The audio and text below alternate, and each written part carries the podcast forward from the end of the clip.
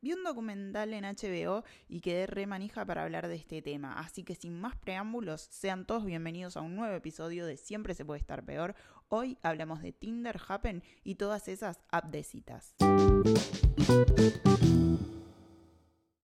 Bueno, el documental que vi se llama Swiped y como dije es de HBO, yo lo vi en HBO Go.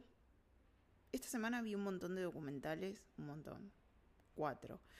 Eh, y están súper interesantes, así que en algún momento les voy a hablar de los otros.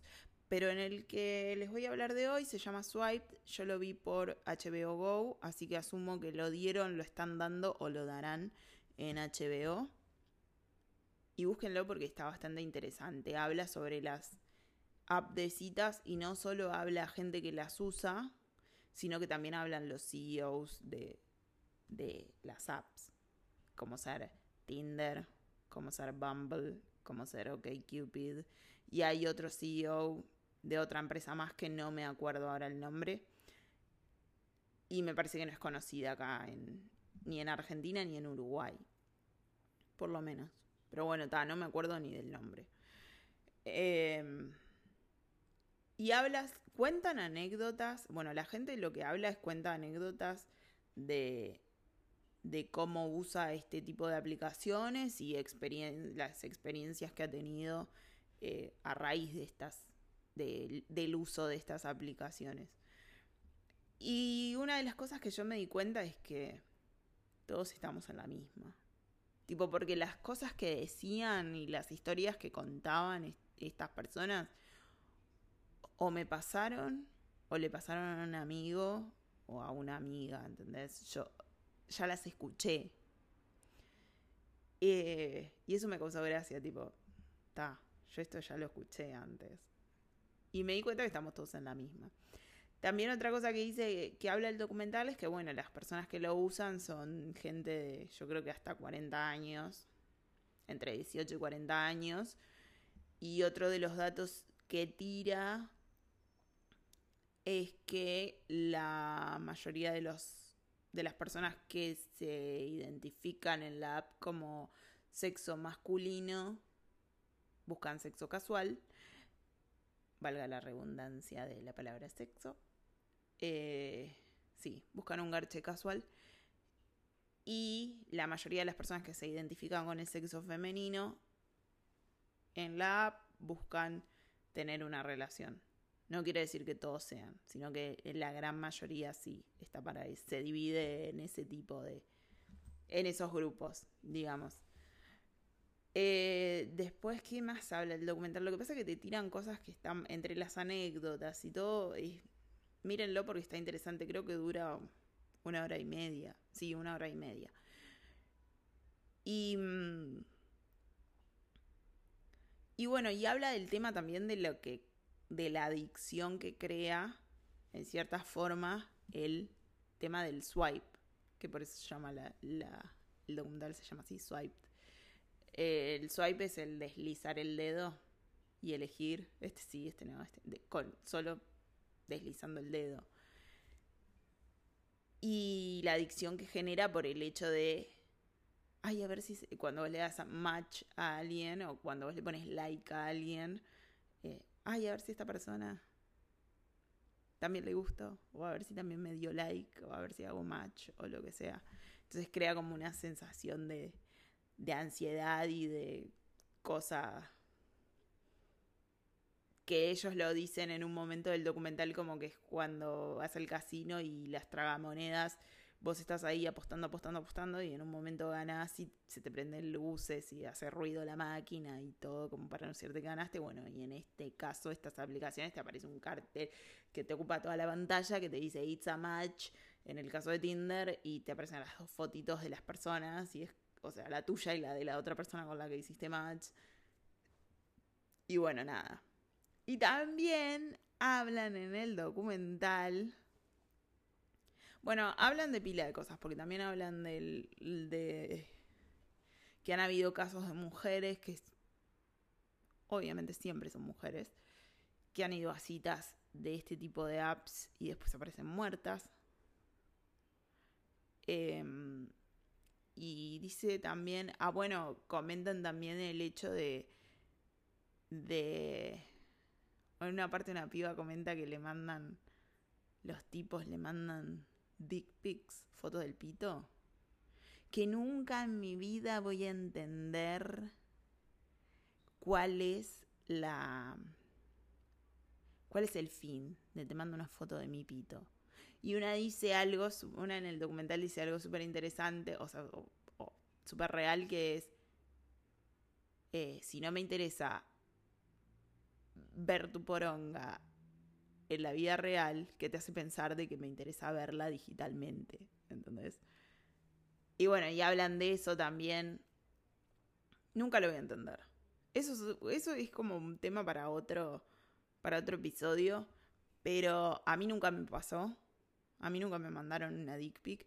Pero tengo amigas que sí le mandaron y siempre mi, opinión fue la misma. ¿Y, qué pretenden que hagas con esto? No entiendo. ¿Cuál es el fin de te mando una? Sí me han pedido fotos y mi pensamiento siempre fue el mismo. Tipo, si te, para ¿qué te voy a mandar? O sea, el día que quiera mandarle fotos en bolas a alguien, las subo a, a OnlyFans y. Y las monetizo. Y de última me hago unos pesos. Y así te voy a mandar una foto en bola. ¿Cuál es el fin? O sea, vení y nos vemos en todo caso, si me interesa, y nos vemos en vivo y en directo. No sé. Yo nunca le pedí una foto a nadie.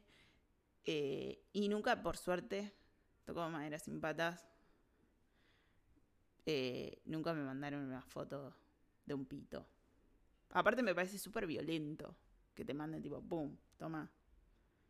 ¿Y quién en, qué momento te pedí yo que me mandes una foto de tu poronga? ¿Entendés? Pero bueno, este es un tema para otro, para otro episodio. Ahora les voy a contar eh, un poco de anécdotas y lo que yo pienso. Pero primero voy a tomar agua porque ya me agoté de hablar. Tengo más temporadas en Tinder que CSI, así que algo de experiencia en este tipo de aplicaciones tengo. Mi app de preferencia es Tinder, si bien hace bastante que no la uso, bastante. Em, fue, es la única que usé, o a la que le di mayor uso, porque Happen, que es la otra que se usa por estos lados, eh, me la descargué y no me gustó. Me dio la impresión de que, como te dice, tipo, te cruzaste con esta persona en tal lado y tal lado, que en realidad no sé si es tan exacta o no. Pero ya el hecho de que te diga te cruzaste con, esta persona por acá y que ya sepan como por dónde andás, me pone nerviosa y no, me persigo y no, no puedo. No me gustó. Toda, a ver, todas las apps de citas funcionan por geolocalización. Pero bueno, el hecho de que te digan te cruzaste con esta persona, tipo, acá, en tal lugar, me parece como, no. Me, me, hace sentir re perseguida y, no me gustó. Entonces nunca llegué, creo que, ni a establecer una conversación con alguien, ¿entendés? porque siento como que me están persiguiendo, como que me están siguiendo a ver por dónde ando, o que saben como por dónde ando y no. Después otra que me bajé, que me la recomendó una amiga, fue Bumble.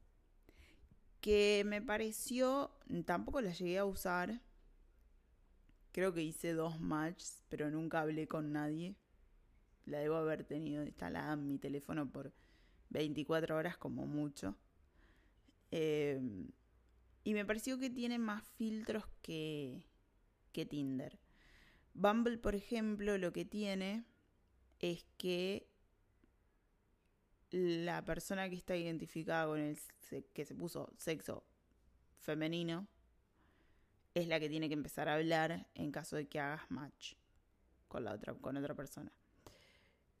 Eh, si no, eh, a las 24 horas el match se desaparece, se anula. Y además tiene como más eh, filtros de los que tiene Tinder. No la usé, no le di uso, pero me pareció por lo que pude ver de las cosas que tenía y las preguntas que te hacía como para instalar mientras creas tu perfil y todo eso, me pareció que tenía más filtros que los que tiene Tinder. Eh, después otra que se usa acá, bueno, es Grinder, pero esa es exclusiva para hombres homosexuales. Porque me parece que ni siquiera los eh, las personas no binarias o las personas trans o las lesbianas pueden entrar. O sea, pueden entrar. Y pueden utilizar esa app porque me parece que es solo para exclusiva de hombres homosexuales. No sé, debería confirmarlo con mis fuentes. Em, después, otra que se usa. Bueno, no, no hay otra que se use. Sé que está Facebook Match. Facebook sacó que nunca. Yo no uso Facebook, pero cuando me llegó un, un anuncio, un mail o no sé qué, que estaba Facebook Match dije, esto debe ser de rancios, debe estar, pero así, repleto de rancios. Y una amiga se lo bajó y lo fue lo que le dije, tipo, acá vas a tener rancio a morir. Y mm, dicho y hecho, dicho y hecho, se la bajó, empezó a hacer uh, coso y a deslizar el dedo o como sea y que se haga en Facebook. Y mm, ta. Y me dijo, sí, son todos rancios. Era obvio, era más que obvio. A mí lo que me pasa con las aplicaciones, lo que me pasa con Tinder, que es la que uso, o la que usaba, es que estaba aburrida, me bajaba la, la aplicación, entonces empezaba como a tinderear, qué sé yo, me aburría, la desinstalaba. Después estaba aburrida, la volví a instalar. Me aburría de la aplicación en sí y la desinstalaba. Y así sucesivamente por muchas veces. Em, porque me embola mucho, yo me fijo, es como cada vez es más como tedioso. Sobre todo para una persona, en mi caso, por ejemplo, yo no soy una persona sociable y amigable y que le guste conversar. Entonces, el tema de las presentaciones me la seca de una forma terrible, o sea, que como te llamas, dónde vivís, cuántos años tenés, qué te gusta hacer, de qué trabajás, que no sé qué, de dónde estás, bla, bla, bla, bla, bla, bla. Chao, no. Eso ya me aburre un montón. Primero. Segundo, ya no estoy en una época de mi vida en la que me interese tener sexo casual con la gente, entonces siendo que la mayoría de los tipos están para esa, es muy complicado filtrar por... Lo que decidí hacer yo, medidas drásticas. Entiendo o aprendí que lo mejor siempre es decir las cosas. Entonces puse un cartel en, la, en mi biografía. En su momento había un cartel que decía no sexo casual y aclaraba también, creo que decía algo como que si estás buscando tener una cumplir tu fantasía de estar con una negra, eh, seguí, tipo, porque conmigo no tenés chance. Una cosa así. Palabras más, palabras menos. Suena un poco agresivo y un poco coso, pero bueno, está. Es una forma de filtrar boludos. En mi. que filtrar lo que para mí sería. o hubiese terminado siendo atender boludos. Eh, y bueno, nada. Y después, otra cosa, por ejemplo, yo filtro, con, con eso ya haces un filtro. Ya, tenía como un filtro, además de los filtros de edad y los que te da la aplicación en sí. Después, ¿qué otro filtro? Ah, el tema de que yo me fijo mucho en, las biografías, leía a ver si tenía biografía o no, las fotos, detesto los tipos que ponen fotos sin remera, mostrando ahí, ay, mirá, soy Mr. Músculo, ay, mirá los abdominales que tengo, anda a cagar. Next, no me interesa. y también filtro mucho por, el prejuicio de si tenés cara de loco. Mm, y a cara de loco me refiero a cara de loco barra violento. Desde total prejuicio, capaz que sos un amor. Pero nada, si a mí me das tipo la... Prefiero en estas cosas, chicos, prefiero prejuzgar antes de aparecer en una zanja, así que lo lamento. Entonces cada vez es como que tiene, cada vez le pongo más filtros a la cosa, más filtros a la cosa, y cada vez hay menos posibilidades de elegir. Por eso no la uso más. Esa es una de las razones por las cuales no la uso más. Y la otra razón por la cual no la uso más o, o dejé de usar este tipo de aplicaciones es porque el año pasado me di cuenta que justamente tindereando, o sea, hablando ahí con Tinders, con los cuales nunca llegué a salir, eh, simplemente hablaba, me di cuenta que no me interesaba salir, porque llegaba un momento en que empezaba a hablar, qué sé yo, pero llegaba un momento en que ya, ay, no quiero hablar más con vos. Ya como que me pesaba el hecho de tener que hablar con alguien que no conozco y contarle. No tenía ganas de contarle nada a una persona que no conozco. Y me di cuenta que lo que yo quería era atención. Era que un tipo me prestara atención. Y entonces dije, y ahí fue cuando me, cuando me di cuenta de esto, dije, esto no se resuelve con una cita de Tinder. Esto se resuelve por otro lado. Entonces acudí a la meditación, terapias alternativas, etc. Y el problema se solucionó. Pero bueno, es también el darse cuenta de eso, que es lo que quiere uno y no el hecho de, ay, porque necesito conseguir a alguien y entonces me pongo a tinderear o a usar Happen o la que sea y a ver si consigo a alguien porque tengo que tener a alguien. No, chao. Nada. Porque justamente hablaba con los tipos y después me he dado cuenta que me, ay, está, más aburrí, no quiero hablar más con vos, pero ni siquiera quiero tener un, ni siquiera llegaba a tener una primera cita, ¿entendés? Porque me daba mucha paja. Ya el hecho de pensar en, tengo que tener una cita con este pibe, ya no.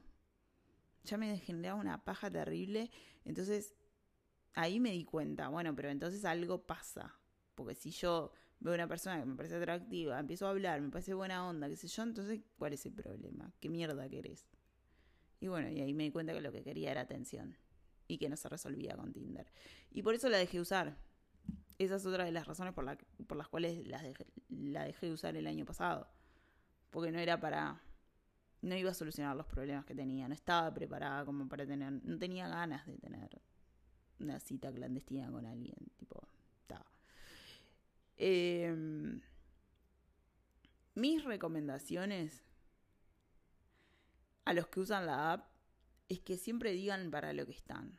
Siempre aclárenlo. Vos le ahorran pila de tiempo a la gente cuando aclaran de entrada para qué están. De verdad. Porque se, y se ahorran un problema a futuro, lo que a futuro puede ser un problema. O un drama, si lo quieren llamar así.